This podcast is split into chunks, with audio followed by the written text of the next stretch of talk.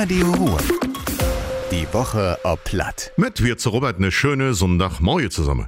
In Altenhove ist radioaktives Zeug gefunden wurde. Jetzt ist klar, der Kram stammt nicht aus einem Führer von der Bundeswehr. Eine Sprecherin vom Verteidigungsministerium hat zugesichert, dass so eine Munition bei der Bundeswehr nicht gelagert wird.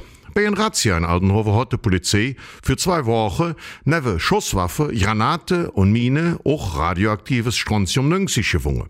Wegen sagt die Frau aus dem Ministerium, dass die Bundeswehr zwar Signalmunition verwendet hat, wo eine geringe Menge von Strontium 90 Nitrat drin ist, der Kram det einfach nicht strahlen und fängt sich auch in gängige Feuerwerksrakete.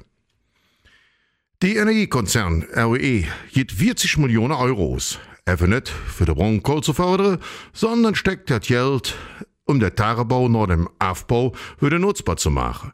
Dafür wird auch aktuell der Infrastruktur ausgebaut. Deshalb ist dies Woche eine neue Schuffelradbagge in Betrieb genommen worden. Der Verkehr mit dem Drahtessel in der Aachener Straße soll sicherer werden. Deshalb ist dies Woche eine zweiwöchige Verkehrsversuch gestartet wurde. Das zuständige Amt von der Stadt hat zusammen mit der Unfallkommission Problemstellen ausgewertet und Möglichkeiten zur Verbesserung ausgearbeitet.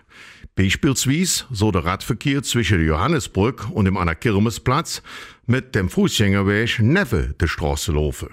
Zwischen Anna-Kirmes-Platz und der Kreispolizei ist eine Brücke Radweg geplant. Dafür wird stadtinwärts die zweite Fahrspur gesperrt. Die dritte sogenannte Corona-Schutzimpfungen jan nur schlafmützig im Kreis Düre voran. Da zählt die Zahlen von der Kasseärztliche Vereinigung Nordrhein.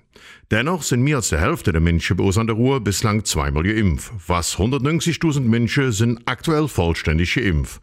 Even nur etwas mehr als 4100 Lück haben bisher eine Auffrischungsimpfung gekriegt. Das liegt vor allem daran, dass die letzte Impfung mindestens sechs Monate her sein muss.